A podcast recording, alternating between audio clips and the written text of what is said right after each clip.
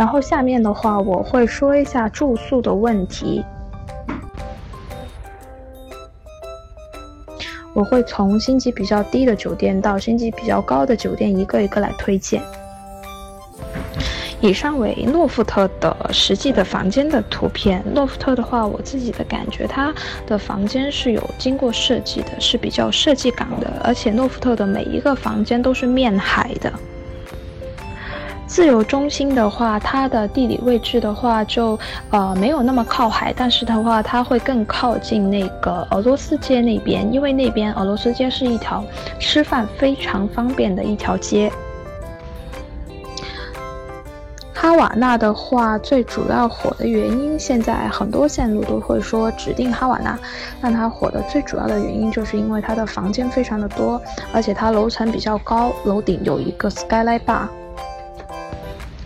日出沙滩、芒青、钻石湾和星辰的话，都是团队常用的一个当地五星的房间。其实他们内部的房间的设施设备是差不多的，但是因为现在呃哈瓦那这个酒店的话被呃各个旅游团都指定使用，所以它的名气会比其他那几家会比较大。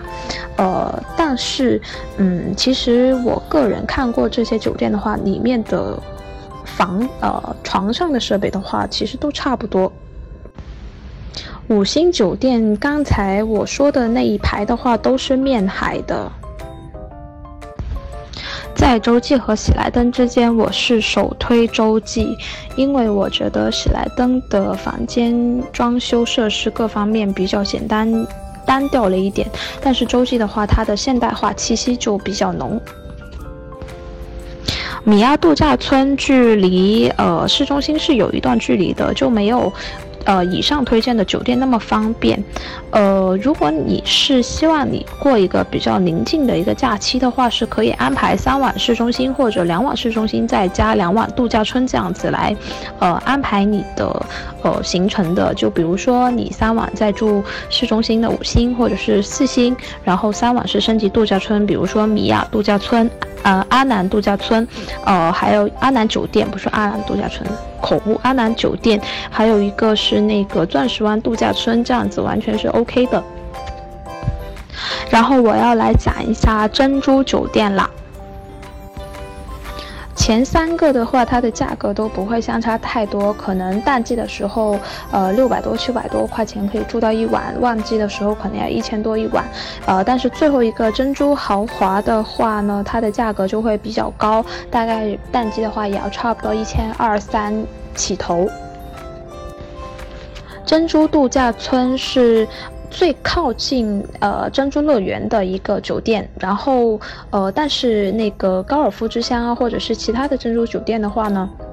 它都会有往返呃乐园的一些接驳的巴士，所以这个的话也不用太纠结说要走路或者干嘛的，因为只要你上了岛之后，你住进去以后，你就是穿梭各个地方，肯定是要坐车的。十一月份不是淡季，因为十月份到四月份的话是越南的旱季，而且是俄罗斯的冬季，然后俄罗斯人会纷纷的飞到那个芽庄去度假，所以的话十一月份绝对不是淡季。最淡的淡季的话，大概就是八呃九月份、十月份左右就是淡季，以及过了春节以后的三四五月份、三四五六月份的话，也是一个淡季。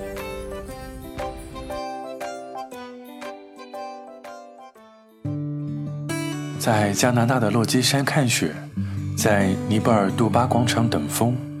在伦敦的海德公园喝一杯下午茶，在世界的每一个角落，携程听见旅行一直在您身边。您可以搜索微信号 c trip 幺零幺零关注我们，获取更多图文信息和攻略资料文件。世界那么大，路那么长，相信我们下期还会在这里相遇。Thank you.